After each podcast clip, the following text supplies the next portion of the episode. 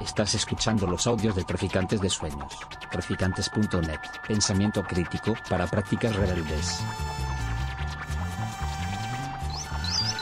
Traficantes de Sueños. Traficantes de Sueños. Buenas, pues para no, no dilatar más, vamos empezando y si se apunta más gente, pues que, que se incorporen, ¿no? Eh, como Orencio me va a presentar a mí, nadie presenta a Orencio, pues lo voy a presentar yo. Orencio Osuna, eh, bueno, es el presidente de la... eh, no, director, director de la Fundación Espacio Público.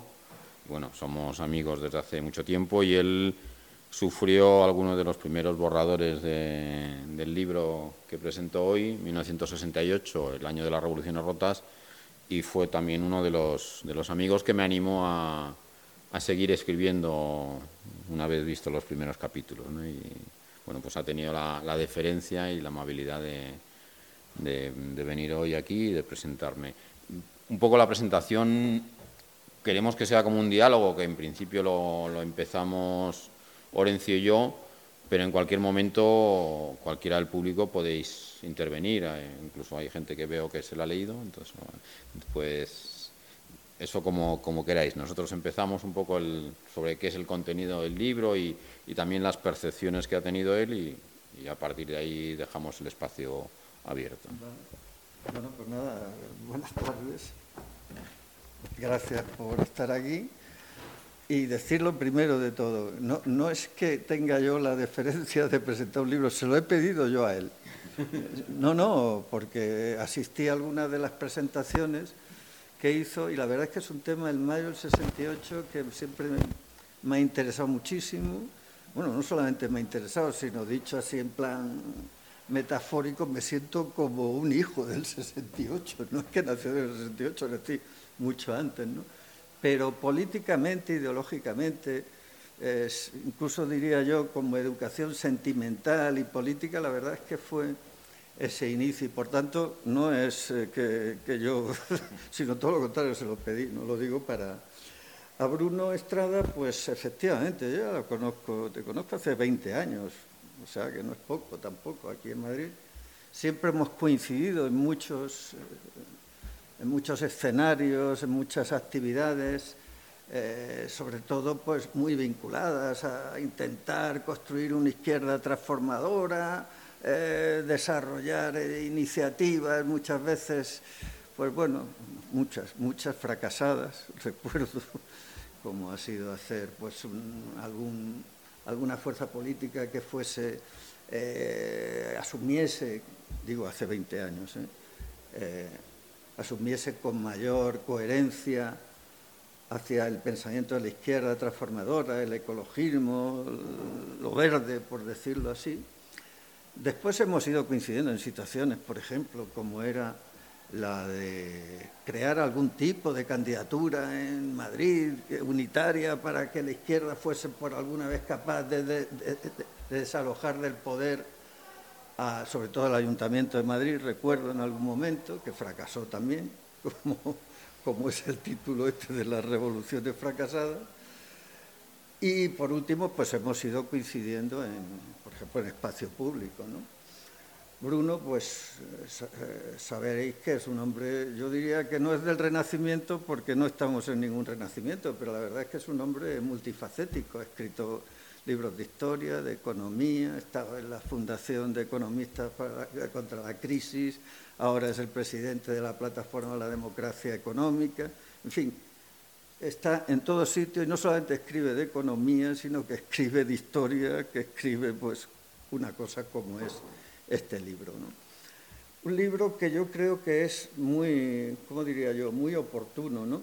Es muy oportuno porque en el fondo, el mayo del 68, pues ha habido una tendencia a convertirlo en una especie de, de icono cultural, eh, los hippies, la música, costumbres, eh, libertad sexual, etcétera, etcétera. Pero además de eso, que también es cierto, la realidad es que el mayo del 68 fue una movilización de carácter global. El libro va describiendo muchos escenarios, ¿no? desde París a Londres, a Berlín, a China, a México, a Checoslovaquia, etcétera, a través de una ficción, una ficción con personajes muchas veces reales y sobre todo muy, muy reales los acontecimientos que están viviendo. ¿no?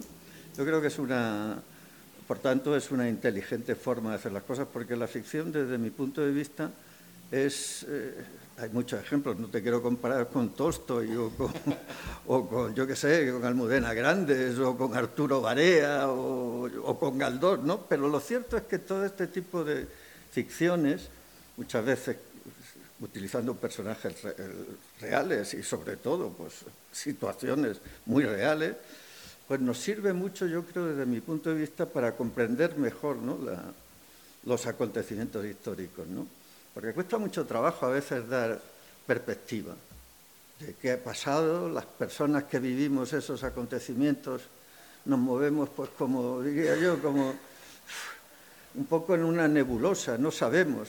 Por ejemplo, qué consecuencias tienen. Yo recuerdo una cosa, no sé si es una ocurrencia, una verdad, que decía Chu Enlai, le decía a Kissinger, la primera entrevista que tuvieron para recuperar las relaciones diplomáticas entre Estados Unidos y, China, que le preguntó, ¿y usted qué opina eh, sobre la Revolución Francesa? Que habían pasado ya, pues, ¿cuántos años? Casi 200 años. Y decía Chu Enlai, bueno, todavía es prematuro saber qué consecuencias tiene. Y parece un chiste, pero es verdad.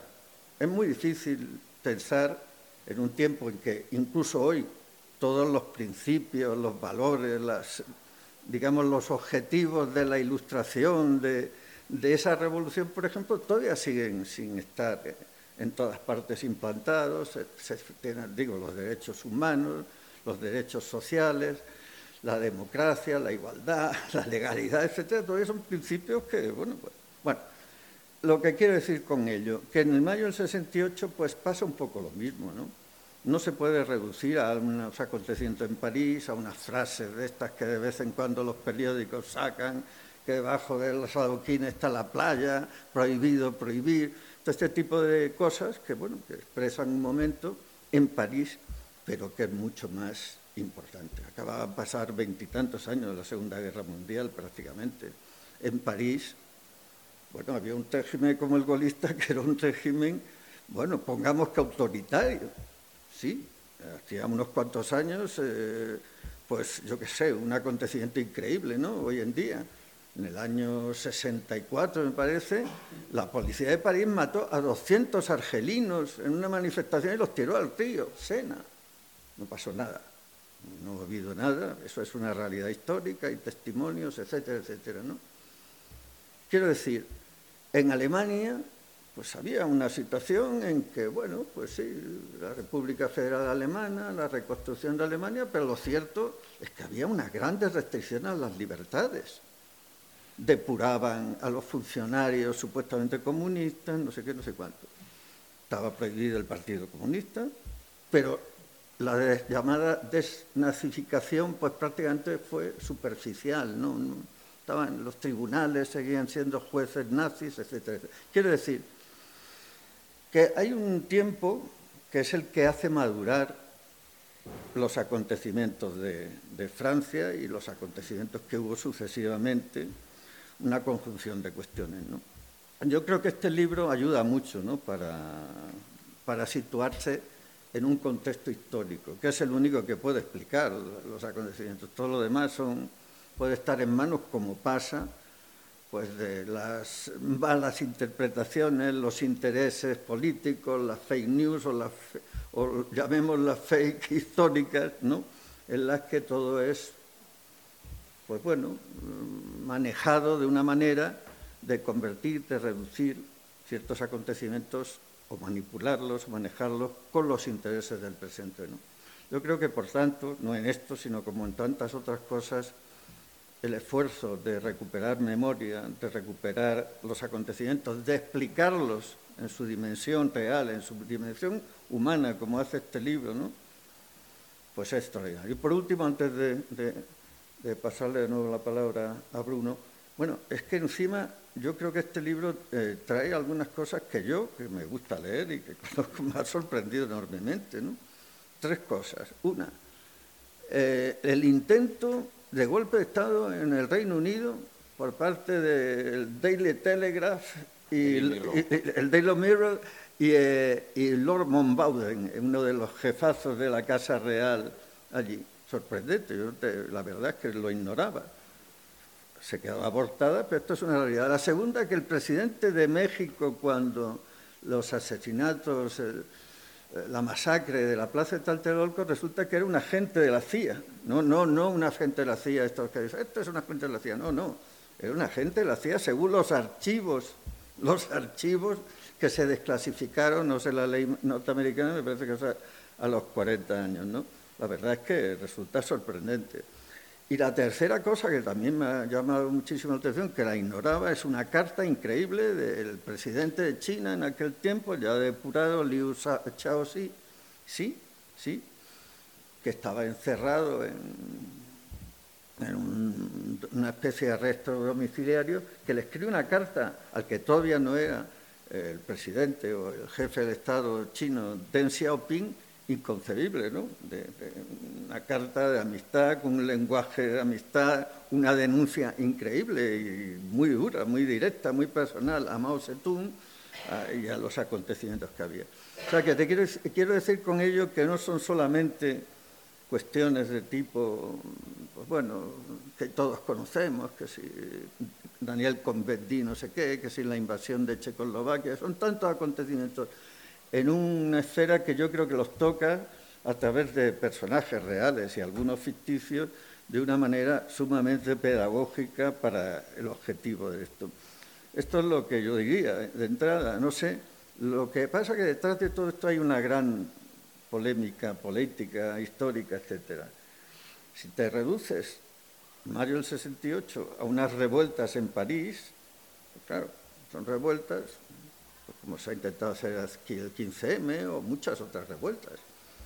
No tienen consecuencias, fracasan, acaban, cuando realmente, desde mi punto de vista, y no sé lo que te quiero preguntar de inicio, realmente sí que, que han quedado huellas importantes en la cultura, en las tradiciones, en la renovación del movimiento obrero, en la emergencia del movimiento feminista, no sé, hay multitud de cosas en ese sentido que yo creo que permanecen y probablemente se, hoy en día y nos sirven, yo creo, como, como horizonte, como comprensión de cómo evolucionan los ciclos políticos, cómo en realidad muchas de las ideas, de las propuestas que hay, evolucionan pero permanecen y van mellando, en cierto modo, pues, los estatus anteriores. No sé. Sí, bueno, un poco a lo que se refería Orencio, es un libro raro, raro porque es un, es un híbrido entre la novela y el ensayo político. ¿no? Yo no he querido contar 50 años después, 50 y tantos años después del 68, una tesis de qué ocurrió en el 68. Lo, he, querido, he hecho el esfuerzo de intentar contarlo desde dentro ¿no? y que lo contaran los personajes que participaron en ello. Como decía Orencio, no es que haya algunos que son reales, todos son reales, todos vivieron, menos uno. Hay uno que es el, único que me he inventado, pero el, resto son personajes reales. Y lo que he ficcionado es conversaciones que pudieron tenerse lugar, que pues, no, debieron decir las mismas palabras, pero sí, sí, querían decir lo mismo. ¿no? Por ejemplo, en eh, los acontecimientos de, Praga a partir de enero del 68, que es lo que da lugar al proceso reformista en Checoslovaquia, el socialismo de rostro humano y la democratización de Checoslovaquia, fundamentalmente son conversaciones de Milan Kundera, que era uno de los intelectuales que estaban allí, Pavel Kopov, pues una cena en su casa, cómo van discutiendo. Lo que introduzco son hechos reales que están sucediendo y un, debate de ellos, bueno, mm, alguno más optimista, otro más pesimista, en algunos casos incluso me encontré con entrevistas de, a ellos y a otros intelectuales de, esa época que se hicieron en septiembre del 68 por parte de una revista italiana y bueno, mm, esas entrevistas que les hacen pues yo las, pongo en, boca en otros escenarios que no es la entrevista sino son pues, espacios eso de finalmente la escena vamos a mí me gusta mucho pero es pues cuando ya la revolución checoslovaquia, en Checoslovaquia fracasa y, los tanques rusos invaden, eh, rusos y, del Pacto de Varsovia invaden eh, Praga y toda Checoslovaquia, pues claro, en, un primer momento ellos ni se van del país. Posteriormente sí, ¿no? Pero, y eso sí que es real, que Milán Kundera se dedicaba a ganar dinero tocando el saxo en, un garito por la noche. y, el otro, Pavel Kobov, que era un dramaturgo muy importante, que fue también un dramaturgo muy importante en Checoslovaquia, pues en el periodo anterior a que los intentos reformistas avanzaran, como le habían echado el trabajo, le habían echado del Partido Comunista, aunque la gente seguía intentando modificar las cosas, pues hacía representaciones teatrales en las casas de los amigos, ¿no? y así sobrevivían. ¿no? Bueno, pues esos pequeños escenarios es lo que he recrear eso.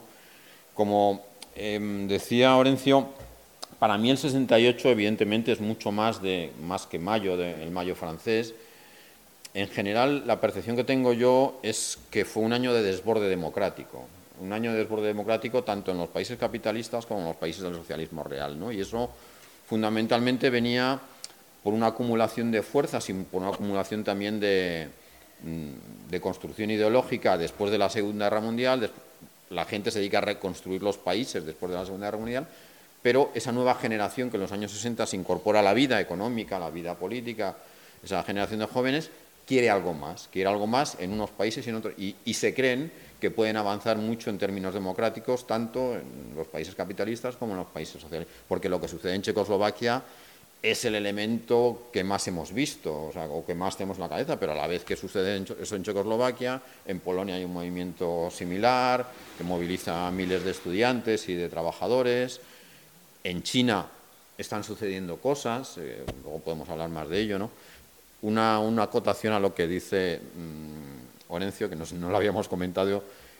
Yo todas las cosas que son reales, o sea, que son documentos o conversaciones o vídeos reales, pongo una nota a pie de página, tal. La carta al que se refiere él no es real. Ah. pero pero la, carta cuenta la realidad de China también, que ya eres el segundo o el tercero que me dice, es que yo no conocía esa carta. Digo, digo no, es, claro, lo cuenta, cuenta lo que estaba sucediendo en China entre un, el presidente de China, Li Xiaoping, que había sido Mm, pues eso, excluido del poder por Mao Zedong y se lo cuenta Deng Xiaoping como diciendo, mira en qué lío nos hemos metido y cómo intentamos modificar las condiciones de China de forma también pacífica y tranquila. Un poco era la, os, pongo en contexto, lo que, lo que en esos momentos sucedía en China era eh, como el epílogo de la, de la revolución cultural, la revolución cultural tiene más fuerza en el año 65, 66, pero lo que, eh, en, términos de todo el contexto, lo que sucede es que Mao impulsa una política un poco, vamos a hacerlo, un poco loca en términos económicos a finales de los 50 y principios de los 60, que se llama el Gran Salto Adelante, que es un fracaso en términos, lo que plantean es la industrialización forzosa del campo, muchos campesinos, millones de campesinos abandonan tareas agrícolas, se dedican a hacer pequeñas fundiciones, obras públicas, y lo que se genera es una hambruna terrible en China, que lo que hace es que Mao se ha cuestionado, pero estos dirigentes, Deng Xiaoping, Li Xiaoqing, lo intentan hacer sin que Mao, como era un líder carismático, sin, le apartan formalmente del poder, sigue siendo el secretario general del Partido Comunista, pero ya no ejerce un poder real. Y a través de la revolución cultural, Mao recupera ese poder y finalmente en el año 68 encarcela a Li Xiaoqing, que sigue siendo el presidente de China y muere atado a un camastro en un, en un campamento militar. ¿no? que, pero, pero eso también nos refleja intentos, no solo en lo que conocemos más en los países europeos del, socialismo real, sino en la propia China, de que había intentos de cambiar cosas que no funcionaban bien. Y eso, en ese ámbito, en el ámbito de los países capitalistas, bueno, el, libro empieza con la guerra de Vietnam. Empieza el 1 de enero, se produce una ofensiva de Vietcong, que es el preludio de la ofensiva del TED, que tiene lugar dos meses después, pero lo que hace el Vietcong es poner en evidencia que la supremacía americana, que parece que se había logrado en los dos o tres años últimos a base de bombardeos masivos, de, todo, infraestructuras, etcétera, pues, pues que no es real. Claro, lo que decía Orencio, hay un elemento de, luchas que se inician ese año, y una lucha que es la lucha pacifista, ¿no? es, cambiar el esquema de la Guerra Fría, es cambiar el, el esquema de que, de que todo tenía que plantearse en esos términos y es lo que plantean las nuevas generaciones, que el, pacifismo es un, un elemento importante y lo que decía él también ese año, en diferentes espacios, en diferentes lugares, se empieza a sembrar o, o, empieza a florecer elementos de la revolución feminista que luego se desarrollan con, con, posterioridad. Es muy curioso que en el mayo francés, en todas las asambleas que se producen en la Sorbona de París, solo hay una asamblea dedicada al tema de la mujer. Sea, incluso yo, un poco lo de mayo francés lo cuento a través de tres universitarias de Nanterre, que fue el origen de, la protesta, y ellas incluso reconocen que ah, sus propias reivindicaciones son los hombres las que las, hacen públicas, ¿no? y, y, quienes están aquí, bueno, es un mal ejemplo hoy, ¿no? Quienes están en el atril son hombres cuando muchas veces sus reivindicaciones son ellas, incluso en los adoquines que se tiran en, en el barrio latino, ellas los cogen de, del suelo, pero quienes los tiran son los hombres. Y, eso empieza. Uno de los personajes también importantes en, en 1968 que yo cojo es Joe Freeman, que es una feminista norteamericana que empieza, en, en esos años es muy joven, tiene veintitantos años, ella empieza su lucha en el activismo por los derechos civiles, por la igualdad entre hombres, entre negros y blancos, pero según va pasando el tiempo se va dando cuenta que lo que están exigiendo en términos de igualdad racial no se está haciendo en términos de igualdad de género. Y cambia, va cambiando su perspectiva. Es una, es una mujer muy interesante porque después de de lo que ella vivió en, el, en, en Estados Unidos, decidió irse a, los países nórdicos como una activista, pues, cogió la mochila y sus libros y sus conferencias y se fue a, crear círculos de mujeres por muchos países nórdicos y ahora es reconocida en, Noruega, en Finlandia, en Dinamarca como la impulsora del feminismo en esos países a partir de acciones pues, muy concretas y muy pequeñas. ¿no? Y también me, un poco eh, me preguntan, bueno, ¿y por, ¿y por, qué el 68 ahora, cincuenta y tantos años después? ¿no? Pues un poco la reflexión que, me, que mi, me sirvió para escribir el libro era decir que era mm, poner en evidencia algo yo que sabemos todos, pero era poner un poco más en, en altavoz, que cuando hay, hay, procesos de desborde democrático, la reacción del poder es terrible. y, eso, el 68 fue un ejemplo en ese sentido, ¿no? Fue un ejemplo en Francia, con la, la victoria de Evo en las elecciones y la reacción de la sociedad francesa. Fue muy evidente en Estados Unidos con la victoria de Nixon al final de, de todo ese conflicto que hubo en la sociedad americana en, en, el 68, incluso el conflicto muy grande dentro del Partido Demócrata entre las nuevas gente que se incorporaban con valores diferentes al Partido Demócrata frente a ese establishment demócrata que también era parte conservador. Eh, bueno, todo eso Mm, genere un, un, una reacción del poder que debemos ser muy conscientes de, de esa reacción, ¿no? y también un poco en relación pues, lo, con, con, lo que se ha vivido en varios países europeos en el último tiempo, en España muy evidentemente con el 15M, ¿no? cuando, cuando forzamos desde los movimientos sociales, sindicales, populares, mm, estudiantiles, lo que el lo que, lo que el poder considera que son límites, que ellos saben cuáles son los límites, pues la reacción es, es terrible. Y eso era un poco también eh, plantearlo en esos términos, eh, bueno, simplemente para que, bueno, en, España todavía no hay ningún ministro del Interior ni ningún policía juzgado por, por investigar a diputados y a ministros españoles, ¿no?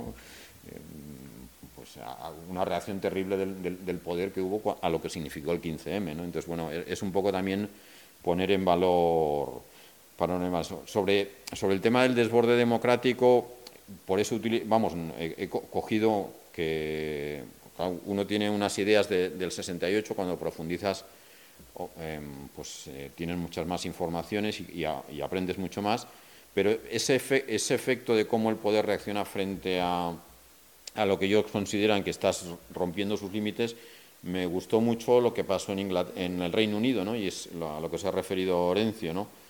Claro, en el Reino Unido estamos hablando, en el año 68, un gobierno laborista Harold Wilson. Nada revolucionario, leninista, es verdad que un gobierno que incrementaba el poder de negociación de los trabajadores, que aumentaba el gasto social, eh, que, reforzaba el, estado del bienestar en el Reino Unido, pero una parte importante de los conservadores británicos, encabezados por el director del Daily Mirror y varios, el, el gobernador del Banco de Inglaterra y varios eh, gente importante de los lores, consideran que eso es excesivo consideran que eso es excesivo y lo que dice él es eso es, real y, sé que esa reunión, o sea, hay documentación y la cita a pie de página, esa reunión se produjo, fueron a casa de Lord Mountbatten, ya no sé si le recibió el mayordomo, como yo digo aquí en el libro, ¿no? pero, pero esa reunión se, se dio, se reunieron con él y le dijeron, bueno, es que el Reino Unido, mm, eh, Harold Wilson nos lleva a la quiebra del Reino Unido, Harold Wilson es un presunto comunista infiltrado aquí en el laborismo y queremos que usted, eh, Lord Mountbatten, familiar de la reina,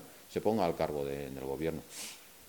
Lord Mountbatten dijo, bueno, me pilla un poco mayor, y el tema en ese momento no pasó de ahí, pero en el año 71, 1971, volvieron a plantearlo y en ese caso, de forma más organizada, parece ser que Lord Mountbatten se movió un poco más, no lo he contado porque ya, o sea, hago una referencia, pero ya no es el 68, incluso hubo contactos con gente de, los, de las SAS, de los servicios militares especiales británicos que estaban dispuestos a hacer una especie de, pequeño golpe de Estado. Y eso Harold Wilson lo llegó a contar en una entrevista que, hizo a la vez en un vídeo grabado, pero que no ha tenido mucha difusión. ¿no? Pero era el ejemplo de cómo, a pesar de que desde otra perspectiva nos pueda parecer que aquello no era muy relevante, el poder sí mm, consideraba que ponía en cuestión elementos estructurales de, la capacidad de control que tenía sobre esas sociedades.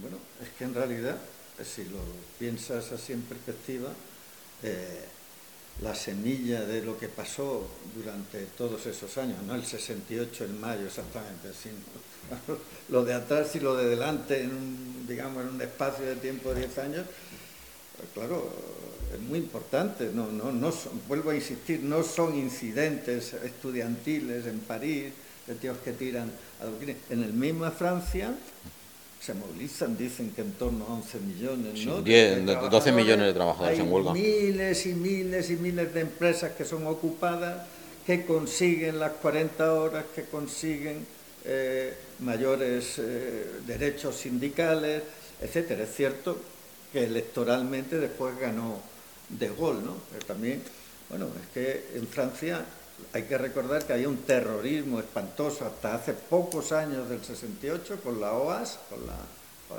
la organización que se resistía a la independencia argelina, que causó más de 3.000 muertos. O sea, es que estamos hablando, intentaron matar a De Gaulle tres o cuatro veces y algunas de ellas a puntito estuvieron. Quiere decir, hay, un, hay derrota, hay victoria. Pero hay otra serie de factores. En Estados Unidos las movilizaciones de la guerra de Vietnam, que coincidieron en el tiempo, en el momento, con las movilizaciones por los derechos civiles, la creación, pues bueno, sobre todo del movimiento, no sé cómo se llamaba, de, Martin Luther King. El movimiento por los derechos civiles. Los derechos civiles, las grandes, increíbles imágenes de Rosa Parks en el autobús, del, del estudiante aquel Montgomery que fue a la universidad rodeada del ejército, el primer negro que fue a la universidad. O sea, aquello fue una coincidencia que produjo una cascada de decisiones, una tan sorprendente como el derecho de voto a los negros, que muchos estados del estado de los Estados Unidos no tenían derecho a voto.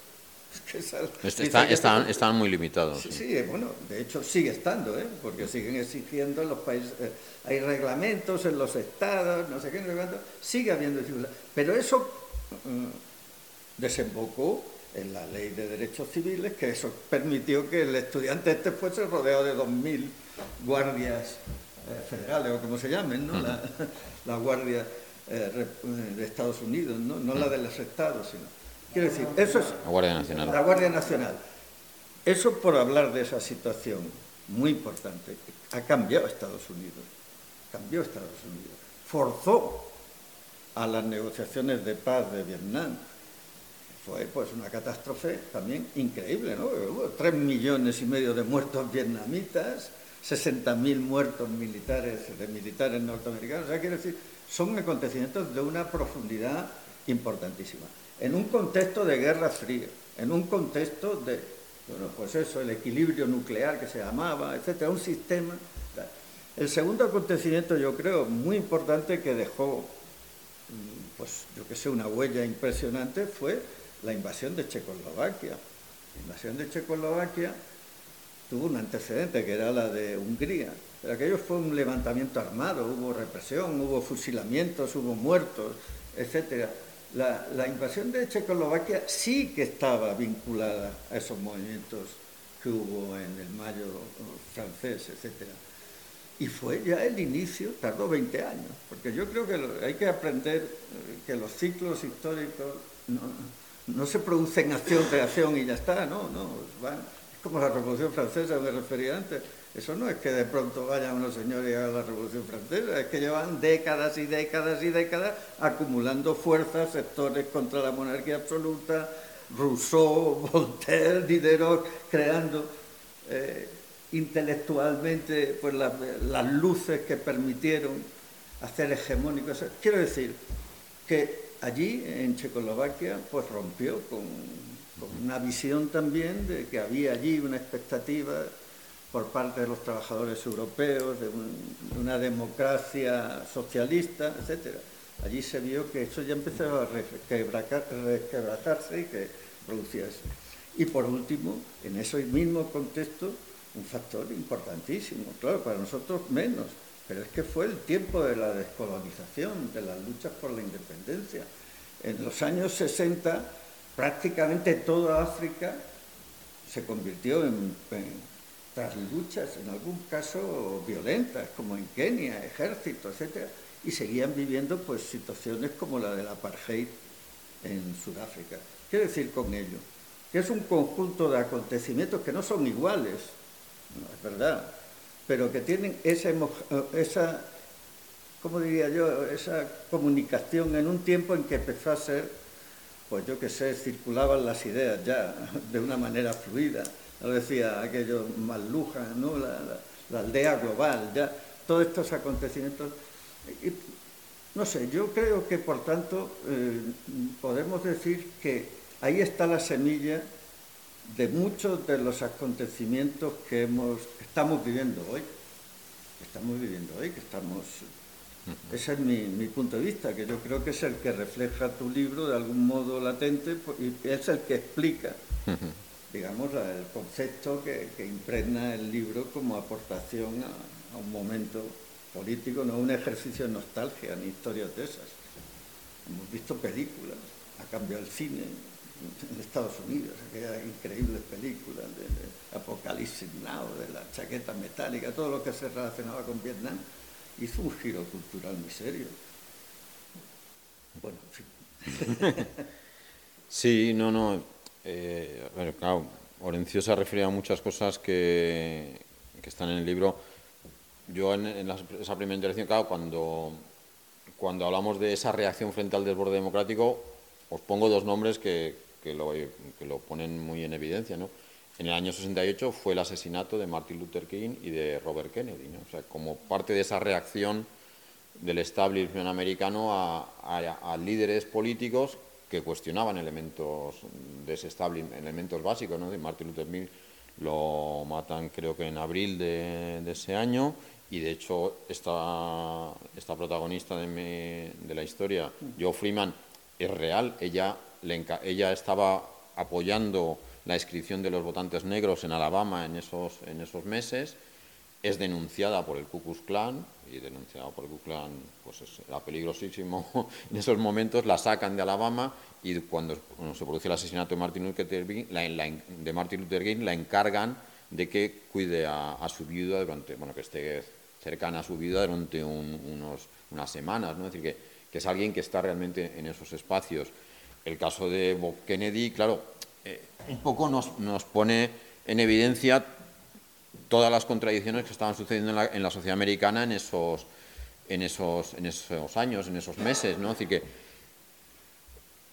estaba en el año 68 el presidente es Lyndon B. Johnson, demócrata, que en su estructura política, su planteamiento era yo quiero pasar a la posteridad como el creador de la gran sociedad americana, el estado del bienestar en Estados Unidos, y se va dando cuenta que lo de la guerra, bueno, que es un lío, que no sabe muy bien cómo salir de ahí, ¿no? Lo que, lo que hace en, los últimos, en esos años es aumentar la presencia americana, pero eso no, no, no, no tiene una solución. Y claro, a principios del 68, con esa reacción del Vietcong, eso a la sociedad americana la deja, bueno, no habíais dicho que estaban aplastados, diezmados, aniquilados y de repente em, avanzan no solo esa, esa madrugada en, frente a un campamento americano, sino tres o cuatro meses después intentan tomar varias ciudades eh, en Vietnam del Sur, incluso una gran ciudad como era la antigua capital Hue, que era la antigua capital histórica, estuvieron varias semanas en, poder del bien común. eso genera una reacción, porque además la reacción que se da de los marines americanos a eso es terrible. yo lo menciono, en, es la imagen esa tan terrible del, general subvietnamita pegando un tiro a un, a un combatiente norvietnamita detenido, esposado por los soldados, y le pega un tiro en medio de calle a la sociedad americana dice, con su ingenuidad, no estamos luchando aquí por las libertades, pues parece que no es eso, ¿no? Y esa reacción genera que haya un candidato absolutamente desconocido a las primarias del Partido Demócrata, que es Eugene McCarthy, que es alguien sin conocimiento, nadie le conoce, pero en las primeras elecciones en New Hampshire consigue casi tanto porcentaje de voto como Lyndon B. Johnson. Entonces Lyndon B. Johnson ve que aquello va, a terminar mal en, su presidencia y decide no presentarse a la reelección y, delegar en su vicepresidente Humphrey.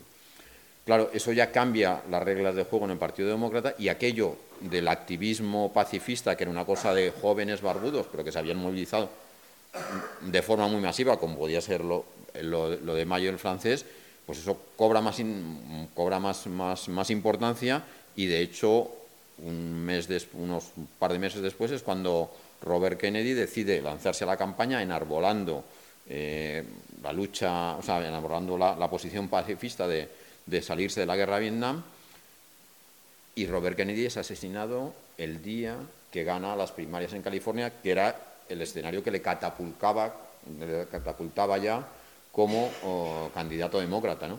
Claro, son muchas cosas en un espacio de tiempo y que todos esos sucesos Mm, dan lugar a, lo que yo he intentado mostrar en el libro, esa simultaneidad de situaciones. No quiere decir una relación causa-efecto directa, pero que había, influencia. Los, estudiantes del Mayo de francés están traduciendo al francés los documentos que manejan los estudiantes polacos en reivindicación democrática. ¿no? Esas reflexiones que decía Orencio sobre lo que estaba sucediendo en Checoslovaquia es que tenía no solo era Checoslovaquia, o sea, los, líderes políticos en Checoslovaquia, que era, gente del Partido Comunista, que deciden cambiar eh, em, mm, Checoslovaquia desde dentro, no desde un enfrentamiento de fuera, sino desde dentro, ellos se basan en, eh, algunos elementos de, teoría económica que se estaban planteando en la Unión Soviética de reforma económica para mejorar el sistema económico, porque ellos eran conscientes de lo que había funcionado en términos de reconstrucción nacional de la posguerra mundial,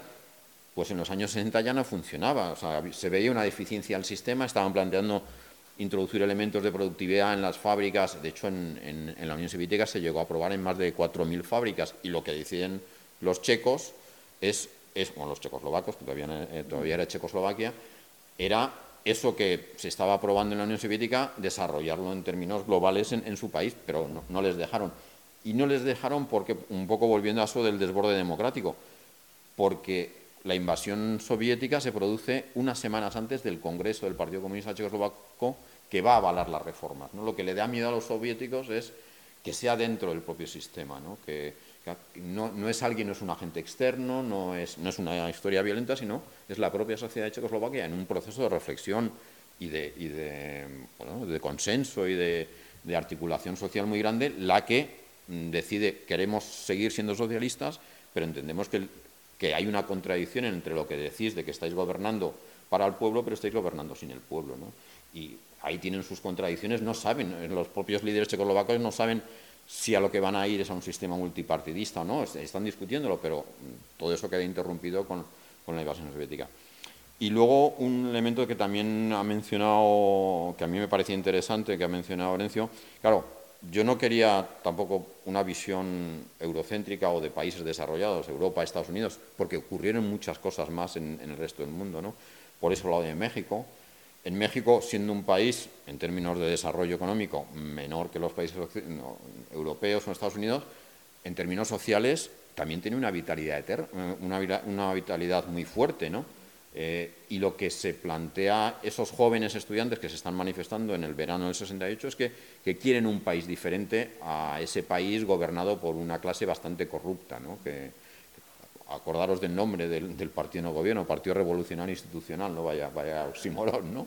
Pues esos jóvenes se enfrentan en manifestaciones y lo que hace la CIA en el, caso de México es, también terrible porque es, como dice como decía Orencio, hay, hay unos cables, telegramas eh, de la CIA de la Estación de México a la, a la sede en Virginia eh, que van contando lo que va pasando y, se reconoce en esa, es en esa información que se desclasifica a partir del asesinato de, John Kennedy que hay una red de informantes de la CIA que se llama la red Litempo y esa red la componen Díaz Ordaz, que es el presidente de México en ese momento, Luis Echevarría, que es el ministro de Gobernación, eh, ministro del Interior, que fue el siguiente presidente de México. Es decir, claro, que el control que tenía eh, la CIA eh, sobre, sobre, ese sobre esa dirigencia corrupta de México era tremenda. Y esos estudiantes se enfrentan, pero se enfrentan desde una absoluta pues, ingenuidad. No, saben que mucho, ah, muchos, no muchos, algunos de sus líderes son infiltrados de la, de la propia policía y es el propio equipo mayor gubernamental presidencial desde las azoteas de la plaza en la que disparan contra los estudiantes para generar, intentar generar una reacción violenta a los estudiantes que llevan a lo que en términos de la CIA es un concepto que empiezan a probar en México, es la radicalización dirigida. ¿no? Forcemos que esos elementos que cuestionan el sistema vayan más allá de, los espacios democráticos, vayan a la violencia y entonces reaccionemos mucho más fuerte. En México mm, los estudiantes no llegaron a reaccionar violentamente, pero a los a los dirigentes mexicanos les dio lo mismo, los masacraron, mataron a más de cerca de 300 estudiantes en la plaza y allí en México hasta el año 2005 no se empezó a, curar esa herida, ¿no? ¿no? se empezó a reflexionar y, creo que no hay nadie juzgado con responsabilidades penales por eso, aunque algunos siguen vivos. ¿no? Y que eso también fue la revolución, vamos, el golpe de Estado, cambio político en el Panamá de Omar Torrijos, fue el golpe de los militares progresistas de Alvarado en Perú, bueno, que estaban ocurriendo muchas cosas en el mundo, que no digo eso, que, todo estuviera conectado por redes ni revolucionarias y tal, pero había una simultaneidad que mostraba esa eclosión democrática que suponía que bueno, había una, acumulación de fuerzas progresistas y sociales en, las dos décadas después de la Segunda Guerra Mundial. Sí, sí. De todas maneras, si en cualquier momento queréis intervenir y preguntar cualquier cosa o tal, Yo abrimos. pero una cosa es solamente España, porque, claro, España es la dictadura, pero también el momento de cambio social, del plan de estabilización de millones de, ciudadanos del mundo rural que se van a las ciudades, una cierta industrialización, etcétera, etcétera. En España, obviamente, no hubo una una eclosión, pero ya había empezado. En el año 62 fue las primeras huelgas potentísimas en la minería asturiana. Eh, o sea, fueron pues, la famosa huelgona, ¿no? en, las universidades, sobre todo de Madrid y Barcelona, ya había un movimiento estudiantil muy potente. De hecho, yo antes decía, he sido hijo de... Bueno, hijo de... Es que a mí me fascinó un hecho concreto, que fue la, el recital aquel que dio Raymond, el cantante, en la Facultad de Económicas de aquí de la Complutense, eh, y que hizo una canción además, el 18 de mayo en Madrid. ¿no? Eh, ese tipo de actuaciones que era, pues yo que sé, alguien cantando, por ejemplo, en catalán. Yo en aquel tiempo era tan jovencillo, ignoraba por completo siquiera que existiese el catalán. Yo no tenía ni puta idea que España había más idiomas que, que el castellano. ¿no? Ese tipo de capacidad de salimos de allí y la manifestación, yo no tenía ni idea, lo digo, pero digo por esa transmisión que sí, la importancia del mayo del 68 en muchos sitios, aunque no se manifestase en grandes acontecimientos, la manifestación que salió de la facultad, iban unos señores gritando eh, Madrid con París, llevan una, no lo recuerdo, bueno, además hay fotos, hay testimonios, eso. Quiero decir, eso ese tipo de momentos, de flashes, de tal, produjo, yo creo que esa contaminación en todo el mundo, en unos momentos que era la dictadura, que era ese momento de, de generar, como pasó en Italia, con el neorealismo italiano, el cine, etcétera. ¿no? Bueno, quiero decir con eso, España también formó parte de ese proceso. Ahí despertó muchas cosas, generó una educación, antes decía, sentimental, política, de sentirse formar parte de un mundo. Vietnam era una lucha global, eh, la lucha era una lucha global por completo. ¿no? Quiero decir con eso que, a pesar de la dictadura, y todo esto, yo creo que en España existió también ese, digamos, ese caldo de cultivo, ¿no? ese, ese caldo materno que después ha ido mm, de algún modo desarrollándose a lo largo, yo vuelvo a insistir en mi idea, a lo largo de décadas, claro. En Latinoamérica la operación Cóndor fue a finales de los 60 y de los primeros de los 70. Las dictaduras monstruosas de Argentina, de Uruguay, de los Pinochet, en Brasil yo no creo, creo que fue incluso antes, en el 69, etcétera. 64, 64, 64 incluso. O sea, quiere decir, delante y detrás de esa fecha hay ese momento y esa transmisión, aunque se expresasen de maneras, desde mi punto de vista, diferentes. Y mucha gente, autoridades, élites, etcétera, les pasaba un poco como ese famoso anécdota de María Antonieta, que cuando el pueblo de París se rebeló porque no había pan, decía, pues que coman pasteles, porque no se enteran de que poco después le iban a cortar la cabeza. Pues muchas veces los acontecimientos no se tienen la suficiente distancia para comprender que está uno implicado, pero que forma parte de un proceso mucho mayor. ¿no? Sí, bueno, en, España ocurrieron cosas, pero en el 68 no, no ocurrieron muchas, o sea, habían ocurrido algunas antes es verdad que en el 67 y creo que parte del 68 hubo estados de excepción como reacción a esas movilizaciones. En el 68 final, primero en el 69 ah, la primera, bueno, la primera no, un estado de excepción por la fue a consecuencia del primer eh, asesinato, de Melitón Manzana. Bueno, ajusticiamiento más que de Melitón Manzana. Yo creo que los, los estados de excepción lo que hicieron es constreñir mucho la capacidad de las pequeñas fuerzas de oposición. Es que me decía alguna gente en alguna presentación, no, hubo algo también en España, digo, y, fue muy importante para vosotros, seguro, pero en términos globales mm, le dedico un par de párrafos porque tampoco en España no hubo en el año 68, aunque hubo cositas, pero no hubo cosas, me decía un, amigo argentino, me dice, no hablaste del cordobazo de, de la ciudad de Córdoba en Digo, bueno, es que fue en, marzo del 69, ¿no?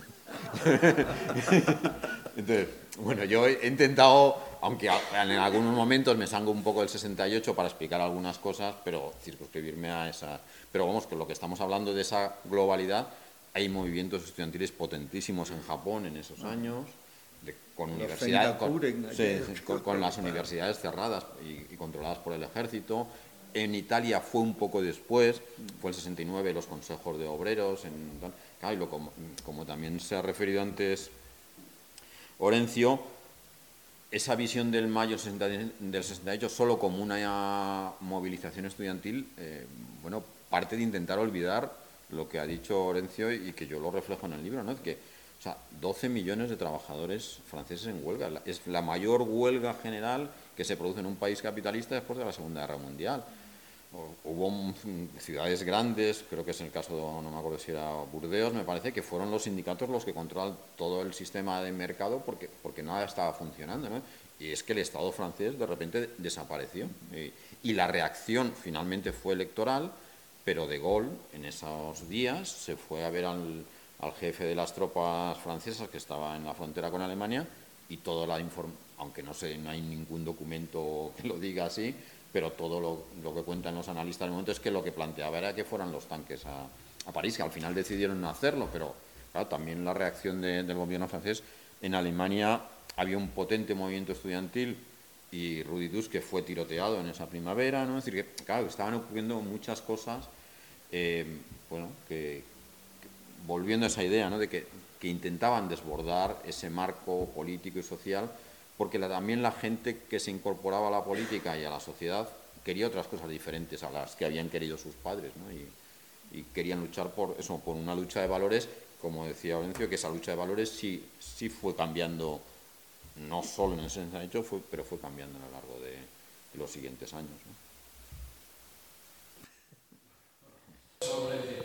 Sobre esto de, la, represión de la plaza de Tlatelolco de México, está la película esta, Roma, Roma, donde se ve ahí cómo adiestran a los chicos jóvenes en tácticas fascistas para remeter contra los estudiantes. Es decir, eso se hacía en, el campo, en, en el extrarradio, para reventar manifestaciones estudiantiles. Claro, había pasado todo el, todo el, el verano del 68 en México con ocupaciones y desocupaciones de la universidad y estaba, el gobierno estaba ya hasta las narices de, de- de de tanta, tanto forcejeo y organizó aquel- aquella masacre el mes de octubre. Precisamente pensando en que aquello, aquellas manifestaciones y aquellas protestas venían muy mal porque ese año, en octubre, se inauguraban los Juegos Olímpicos, las Olimpiadas en México. Y entonces aquellas algaradas estudiantiles eran muy mala propaganda para el país en aquel momento que aparecía eh, el primer término para todo el mundo eh, con las Olimpiadas. Que por cierto, fueron las Olimpiadas en donde dos eh, atletas eh, De color. de color griegos aparecieron con el puño en alto en el, en el podio con gran escándalo del dimensiones. Y entonces está la película eh, esta Roma, que se ve los prolegómenos de, de, de todo eso y cómo entran en, persiguiendo a los estudiantes, en, algunas, en, en algunos lugares, en, en, me parece en una tienda o así la, la, la Roma. Y luego yo creo que hay otra cosa, hay otra cosa en, en lo de Checoslovaquia. Lo de Checoslovaquia es, es terrible, es terrible. Eh, entre otras cosas, una de las mm, eh, propuestas que tenía el, plan de Alexander Dipset, del el- el socialismo con rostro humano, era pedir libertad sindical, libertad sindical y libertad de prensa. Claro, aquello eh, era, era muy bueno. Yo creo que ahí hay un proceso eh, que tiene lugar en el año 1956 en el vigésimo congreso del Partido Comunista de la Unión Soviética, cuando Khrushchev lee el informe secreto sobre el, cul- sobre el culto a la personalidad de Stalin. Es una crítica a Stalin. Ojo, es una crítica a Stalin, no al stalinismo, no al partido guía, que es el PQS, el Partido Comunista de la Unión Soviética, sobre todo los demás partidos, ni por supuesto al sistema soviético.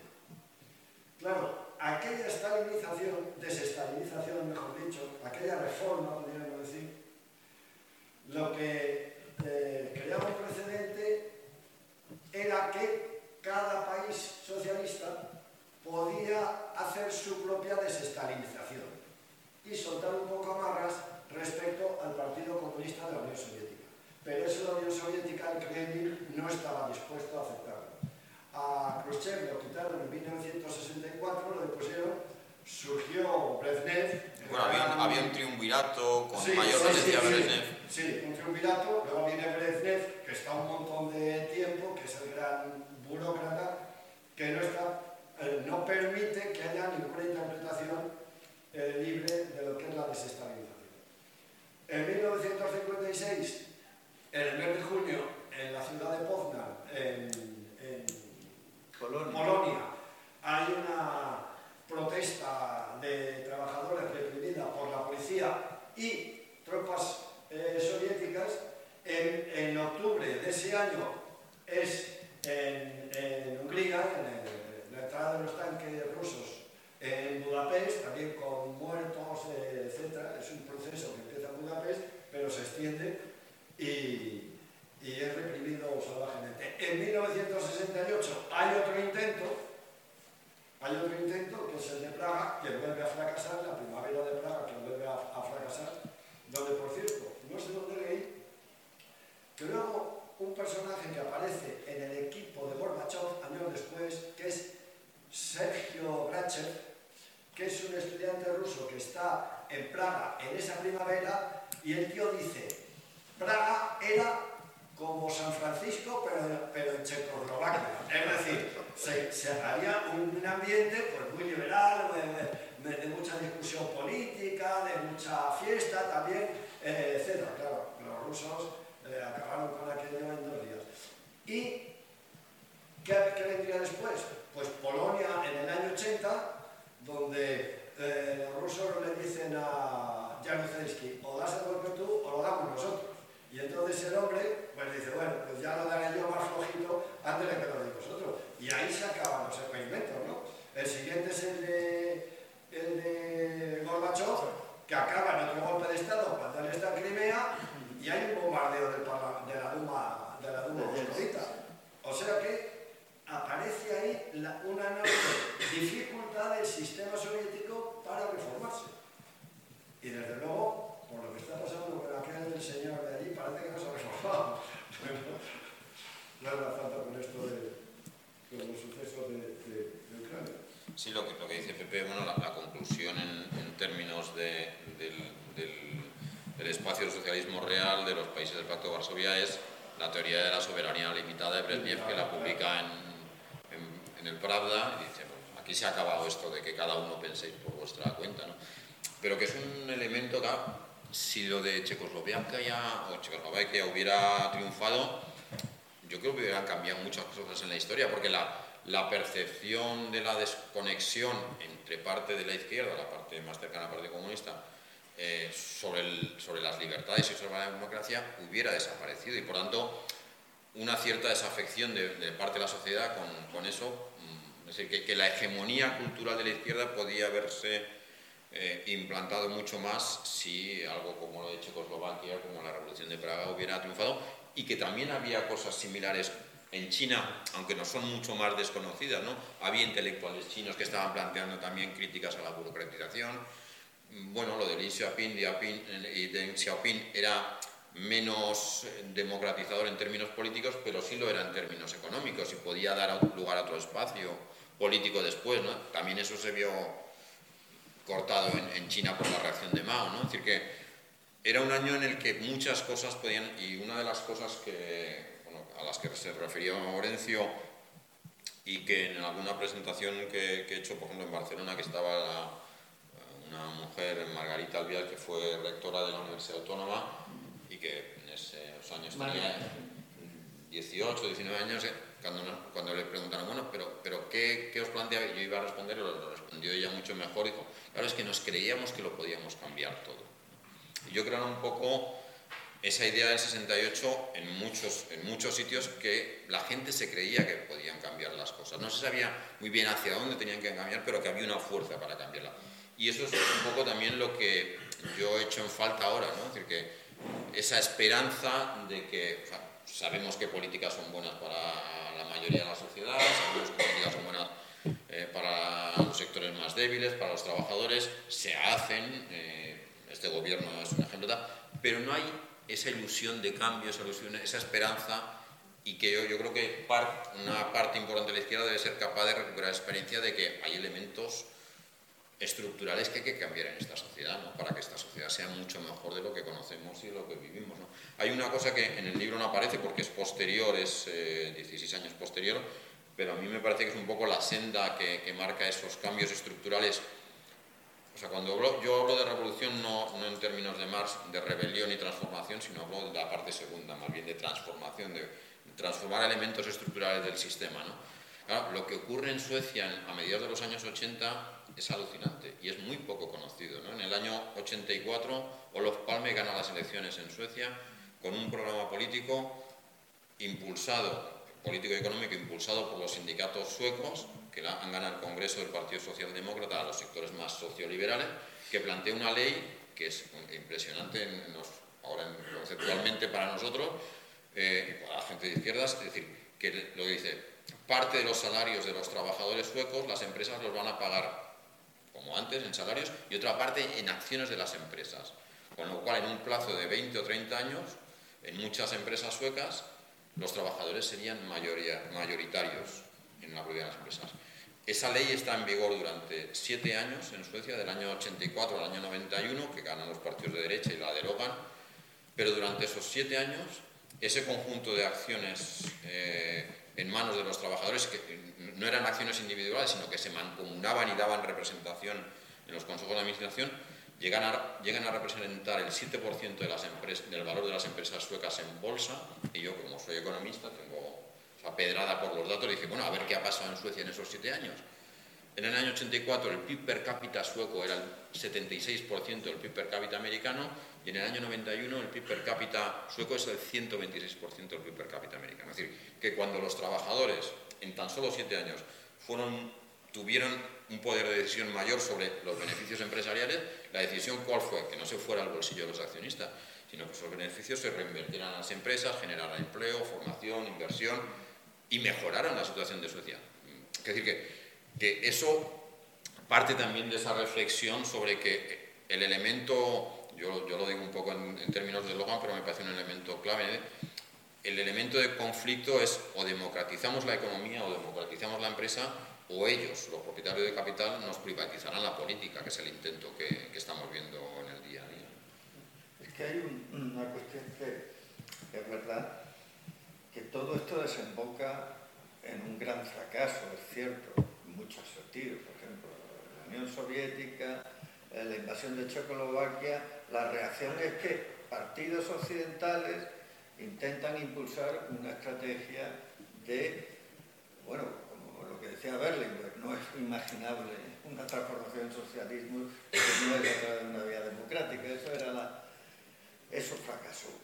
También los partidos comunistas que intentaron adaptarse a eso igual que el bloque soviético se deshizo, los partidos comunistas italianos, por ejemplo, el propio Partido Comunista Español, el francés, no sé, los más señeros no lograron eh, tirar adelante. Pero lo que es peor a nivel mundial, ya a finales de los 70, primeros de los 80, se abre una nueva fase en el mundo, que es la del neoliberalismo, cuando aparecen Thatcher, cuando aparece Reagan, que hacen un cambio muy importante en las estructuras capitalistas, se le da prioridad al capitalismo financiero, a la globalización esta ultracapitalista, etcétera, ¿es verdad? Pero también es verdad lo otro que antes hemos estado comentando, ¿no? Durante ese ciclo que empieza antes o después o posterior, da lo mismo, en torno al eje del 68, hay muchas cosas que cambian, hay muchas cosas que se instalan, hay muchas cosas que se convierten en algo, pues bueno, conquistas que ya son prácticamente irreversibles. Bueno, irreversibles, irreversibles no hay nada, eso es cierto. Pero quiero decir, esto se mueve en un momento en que, bueno, pues después de la Segunda Guerra Mundial han pasado 20 años, eh, se han acumulado contradicciones, ha habido momentos en que, pues en Inglaterra, cuando se construye el welfare state, ¿no? de, de las pensiones, del, del, seguro de desempleo, etcétera, etcétera, que bueno, sí, se retroceden en algunos sentidos, los sindicatos pasan con Thatcher a ser, bueno, intentar masacrarlos, pero bueno, no lo consigue tampoco, a ver, eh, no, debemos de saber modular un poco todo esto. ¿no? Por tanto, yo, desde mi punto de vista, sí que existe una continuidad. Ya no es un problema de esperanza, es que en realidad deberíamos de pensar que otras vías de transformación en aquel tiempo también se demostraron fracasadas. Por ejemplo, la violencia, la violencia revolucionaria. Intentaron hacer, pues yo qué sé, la, la Bader Meijo, o en Italia la Brigada Roja, o bueno, en Latinoamérica los montoneros, no sé. Este tipo de... Eso también fracasó eso también fracasó. También fracasó, ahora lo podemos ver también, el intento de la socialdemocracia de hacer la tercera vía, es decir, de hacer una especie de, liberalismo progresista o algo así. Bueno, pues ha desembocado también en lo que vivimos hoy. Una crisis ecológica increíble en el mundo, climática, en una serie de, de catástrofes encadenadas económicas, como ha sido desde el 2008, ¿verdad? Con la crisis financiera a lo que está pasando ahora, con la pandemia, cuando se ha roto la, gran parte de la globalización tal como se entendía hace unos años, etc.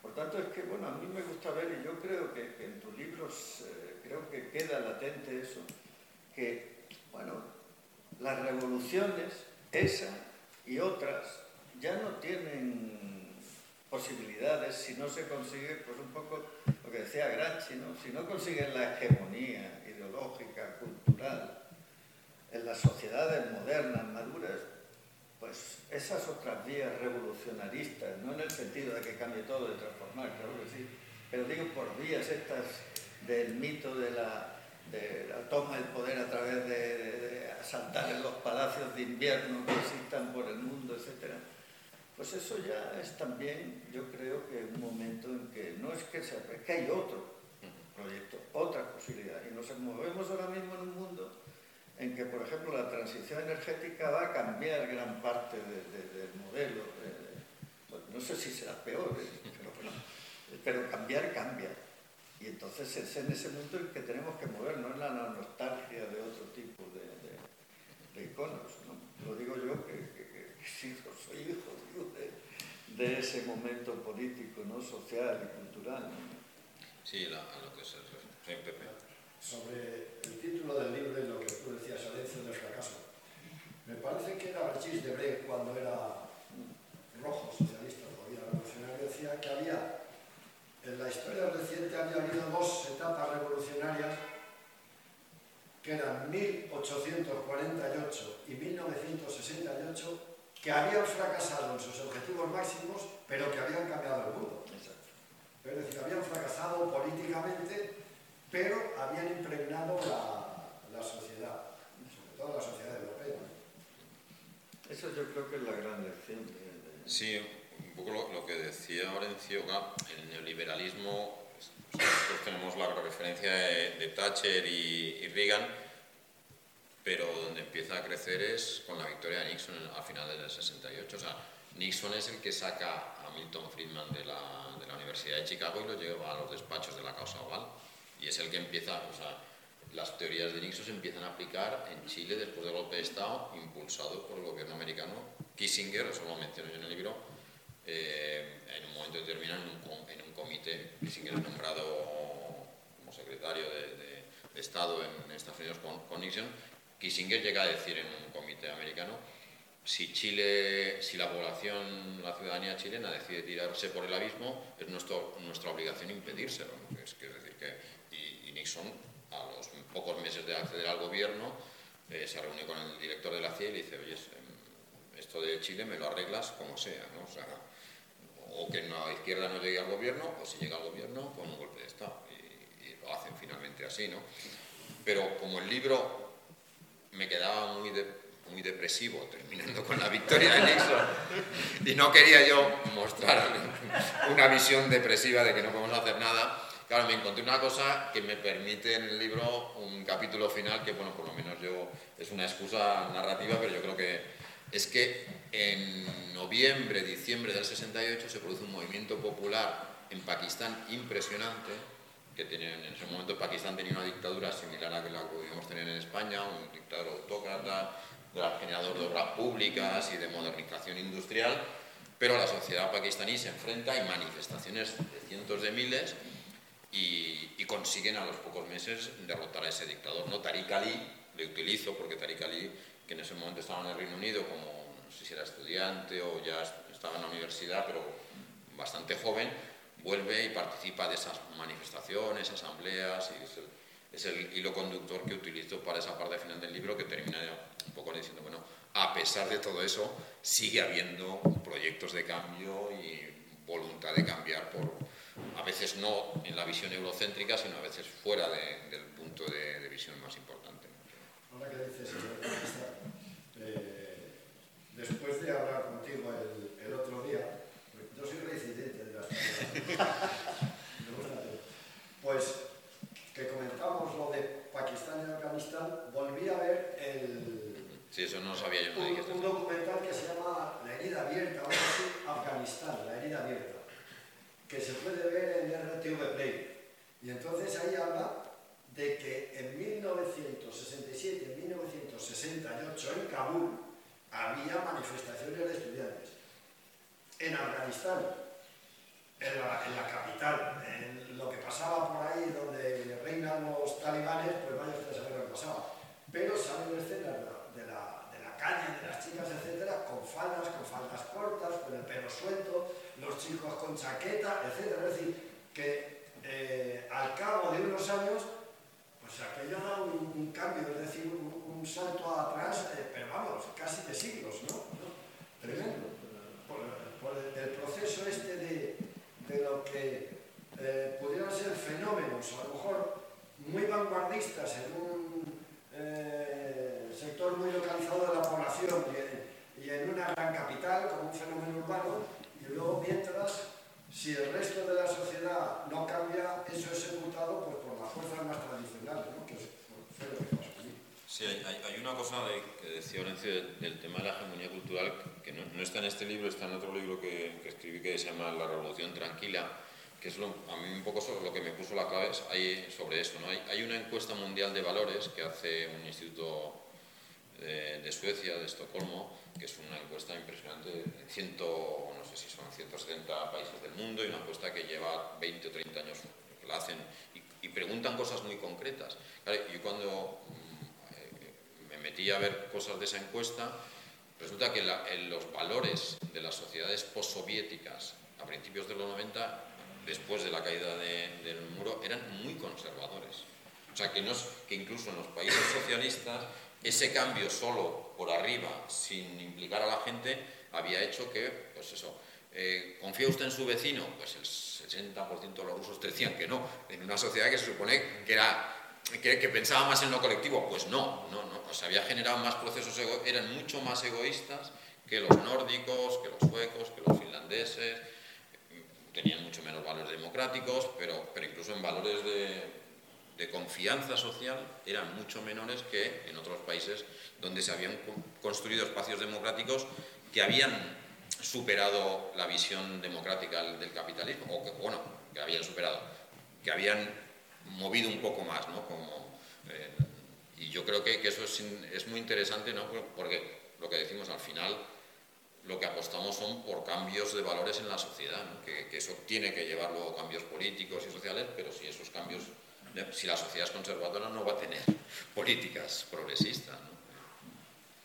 Perdón. Quería decir dos eh, palabras. Eh, eh, primero pido perdón que no me dejo bien el idioma español, pero eh, no, eh, ha antes eh, mi amigo aquí que en, eh, en, eh, México que tenía una dictadura, pero hicieron los Juegos Olímpicos.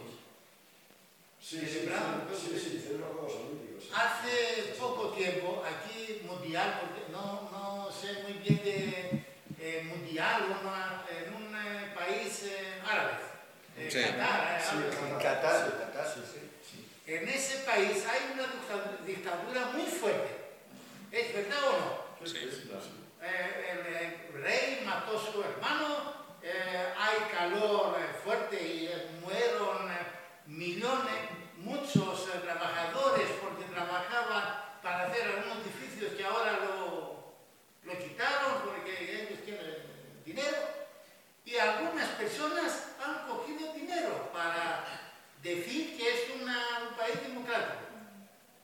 Una de esas eh, es una chica diputada europea que es griega, se llama Eva algo así. Soy griego que lo conozco, pero no sé. Que ha cogido un montón de dinero. Quería decir, quizás que nosotros ayudamos sin, sin querer a algunos dictadores, algunos dictadores, dictadoras. Bueno, es un claro ejemplo de, de privatización de la política, ¿no? Como si compras a los diputados ya, es el ejemplo más evidente de privatización de la política, ¿no? Pero- en este caso, no, no por los mm, directores de las multinacionales de ese país, sino por otro país, ¿no? Hay dos chicas eh, futbolistas, no, no sé qué es, que son eh, pareja. Y decía, no, no te atreveríamos allí en ese país, porque aquí los matan los, eh, los homo- homófobos, homosexuales, ¿no? los hombres, y están en el pecado, no sé quién que los mata. Se acabó. Y en ese país eh, fue celebrar muchos españoles y los griegos eh, fueron allí, eh, de- de- dejaron su dinero. Es parecido como este de, en, eh, en, eh, En México. en México, cuando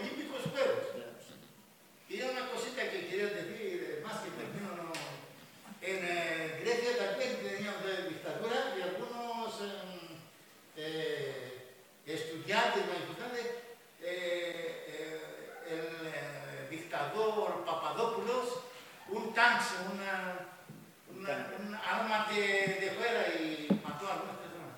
Gracias a no sé qué, un periodista extranjero que estaba al lado de un hotel lo grabó y de aquí lo- empezó la... La denuncia. Lo difundió. lo difundió, sí. Pero hay personas que se dicen que esto no es verdad. Griegos que creen que no es verdad eso. Bueno, depende del relato que se impone. También dicen que, la- que- que las bombas atómicas sobre Hiroshima y Nagasaki eh, se pues, permitieron que hubiese menos muertos en la guerra. ¿no? Y después matan 200.000 y dice que salvaron la vida de muchos combatientes. Bueno, no sé, es una manera de ver las cosas, claro. También aquí hay españoles que se dicen que el Franco ese o, digamos, Sí. era una buena persona. O que el rey no no- todos, algunos, no, no muchos, no, pero algunos se dicen que como soy extranjero me hablan. eh, eh, no, Dios mío, eh, no, e- no era una buena o mala persona, ha ayudado, no sé qué, o algo, no sé. ¿Puedo? Sí, una Mariela, por sí. favor. Eh, Tú también te lo has leído, o sea que... Una pregunta, este, se- hablamos de, de estos años de revoluciones rotas con mucha nostalgia y tú hace un momento decías que eh, esta persona en Barcelona había dicho que lo creíamos, creíamos que podíamos lograrlo todo. Y por otra parte, eh, tú decías, bueno, yo he hecho en falta ahora esa ilusión, no sé qué. No es como paradójico eso en el sentido de que es una época de revoluciones rotas en que sí, la gente pensó o pensaba que podía lograrlo todo, sin embargo, muchas cosas no cristalizaron. ¿Y qué es lo que hace falta hoy? ¿Por qué, eh, habiendo tantos problemas en el mundo, por qué, eh, me, los estragos del neoliberalismo y, lo que está pasando, además, y la precariedad y tantas cosas que, se están repitiendo en todas partes, lo que está pasando ahora en Francia? ¿Qué es lo que está haciendo falta? de aquello. Me decía una amiga que vive en París, me decía, mira, aquí en, yo no sé qué va a pasar con todo esto, pero la verdad es que la Revolución Francesa y el mayo francés pesan mucho en el imaginario del, francés, por eso es que siguen y siguen siguen, eh, siempre periódicamente pasan estas cosas. Entonces, bueno, un poco eso. Sí, hombre, yo, creo que es eso, ¿no? Es decir, que eh, eh, yo no, soy particularmente creyente en, la teoría de los ciclos y estas cosas, ni políticos, ni bueno, creo que las cosas su- suceden. O sea, es, muy fácil decir a, voz pasada que ha fallado, que no ha fallado, cuando estás metido en el momento, que es un poco lo que yo he querido contar, en las contradicciones de lo que tienen los personajes reales en, en ese momento, ¿no? Pero el elemento que es a lo que me refería antes, es decir, la, la izquierda para cambiar el mundo tiene que generar ilusión. O sea, y un elemento importante es esa capacidad de generar ilusión, generar la idea de que las cosas son dif- diferentes aunque no sepamos exactamente cómo son de diferentes, pero que sí se pueden hacer. Y el elemento fundamental es la democratización, es decir, que la opinión de la gente cada vez empape más espacios, no solo los políticos, sino también los económicos. ¿no? Esa es, o sea, a mí los suecos me gusta mucho cuando, cuando, cuando los Palme y estos plantean esa, esa esos planteamientos de transformación, que yo creo que es una transformación profunda de la sociedad, y ellos hablan de utopías cercanas. ¿no? Y es un concepto que me gusta decir que es, mantienes la idea de utopía, de cambiar las cosas, pero no una utopía dentro de 200, 300 años, una utopía en medidas concretas, políticas concretas que pueden hacer cambiar las cosas. Y eso es lo que yo creo. Pero lo que tú dices de los relatos, los relatos de cada país son muy importantes para, hablamos de la memoria, ¿no? O sea, el, el- el relato de cada país para proyectar las acciones futuras. En, en Francia es, es evidente que hay una, hay una consideración de que en la movilización cambias cosas, que ot- otras cosas que en otros países no, no funcionan. Pero, por ejemplo, volviendo al tema de la democratización de la economía, de, de- que a mí me fascina, el otro día, recopilando cosas para un trabajo, decía, eh, me planteaba un, libro que, estaba leyendo, decía, ¿cómo fue posible que en el año 51, 1951, en Alemania se aprobaran unas leyes de cogestión en las empresas del carbón y, de del carbón y del acero bajo ocupación británica. O sea, donde se decidió aprobar esas leyes era en la cuenca del Ruhr, que era donde estaba la concentrada la industria. ¿Cómo es posible que los, los británicos, en ese momento Alemania, la República Federal, estaba segmentada en tres espacios de ocupación francesa, americana y, y británica, y los británicos dejaron que se aprobara esa ley. Claro, encontré lo que, lo que, la explicación que le da quien lo había escrito, de acá, es que los británicos creyeron que dando mayor poder de, mm, a los trabajadores en las empresas alemanas, las empresas alemanas quebrarían. Y yo me fui a los datos otra vez, me. ¿Cuál era el peso industrial de Alemania en el año 51 y el peso industrial del Reino Unido en el 51? En el 51?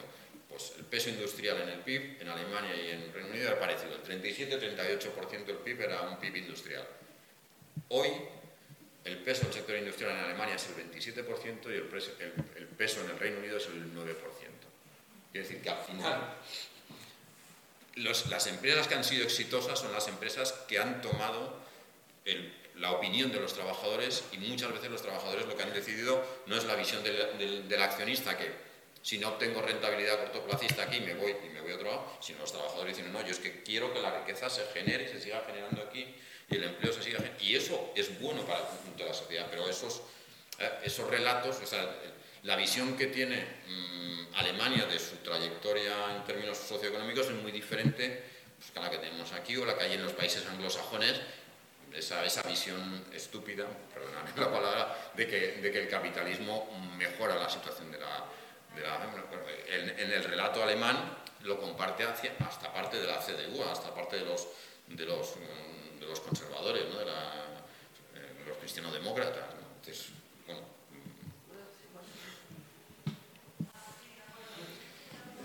No,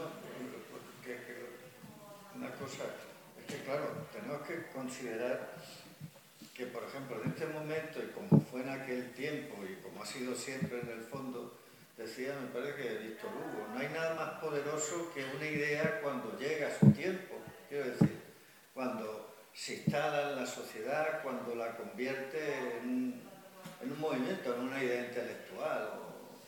Eso se va madurando. Y es verdad, cuando, por ejemplo, en Francia, que ya que estamos hablando tanto de Francia y de la Revolución Francesa, cuando la, Convención Republicana ya eh, se instala el tercer Estado como Convención Republicana, es que antes ha habido un proceso contra la monarquía absoluta, que ya había muchas eh, instituciones controladas por la burguesía, por la gente que decía basta ya de la, de la monarquía absoluta, que además era ineficiente, que generaba hambre, etc.